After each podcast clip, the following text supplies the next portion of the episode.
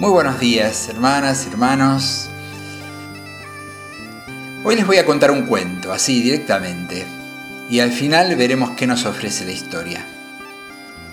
Un joven que se sentía muy angustiado lo fue a ver al maestro del pueblo, que ya era anciano, y le dijo, Maestro, me siento tan poca cosa que no tengo fuerzas para nada. Me dicen que no hago nada bien, nadie me agradece nunca nada, hasta me toman por tonto. Tal vez tengan razón. ¿Qué puedo hacer para que me valoren más? El maestro, casi sin mirarlo, le dijo, Cuánto lo siento muchacho, no puedo ayudarte. Tengo que resolver antes un problema urgente. Quizás después.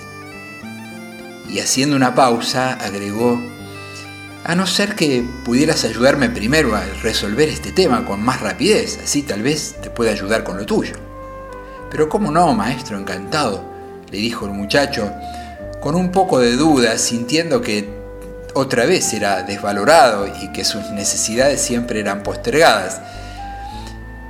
El maestro se quitó un anillo que llevaba en el dedo pequeño de la mano izquierda y dándoselo al joven le dijo, andate hasta el mercado y trata de vender este anillo porque tengo que pagar una deuda.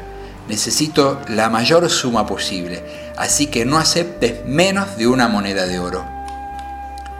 El joven fue y empezó a ofrecer el anillo a los mercaderes, que lo miraban con algún interés, pero apenas el joven decía lo que pretendía por el anillo, se reían o le daban vuelta la cara. Una mujer, queriendo ayudarlo, le ofreció una moneda de plata y un cacharro de cobre pero el joven tenía instrucciones de no aceptar menos de una moneda de oro, así que rechazó la oferta. Bastante desanimado por el fracaso, regresó y le dijo al anciano, Maestro, lo siento, pero no es posible conseguir lo que me pediste. Tal vez se puedan conseguir dos o tres monedas de plata, pero no creo que pueda engañar a nadie sobre el verdadero valor del anillo. Entonces el maestro le dijo sonriendo, Tenés razón, debemos saber primero el verdadero valor del anillo. Andar a otro pueblo, que es donde vive el joyero. ¿Quién mejor que él para decirlo? Decide que quisieras vender el anillo y preguntale cuánto te da por él. Pero no se lo vendas, ¿eh?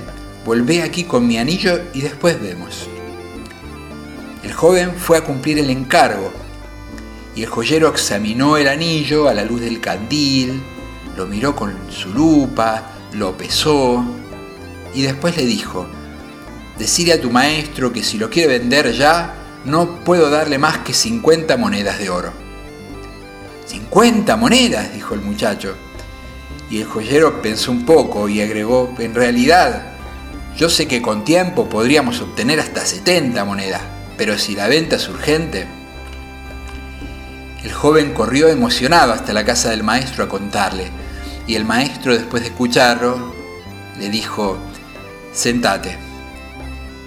Vos sos como este anillo, una joya valiosa y única. Solo puede valorarte verdaderamente un experto. ¿Qué haces por la vida pretendiendo que cualquiera descubra tu verdadero valor? Y así, como si nada, volvió a ponerse el anillo. ¿Quién será el experto que sepa lo que valemos realmente? ¿Y será que nosotros valoramos bien a los demás? Me parece algo que da para pensar un rato. Y mejor todavía si lo hacemos delante de Dios,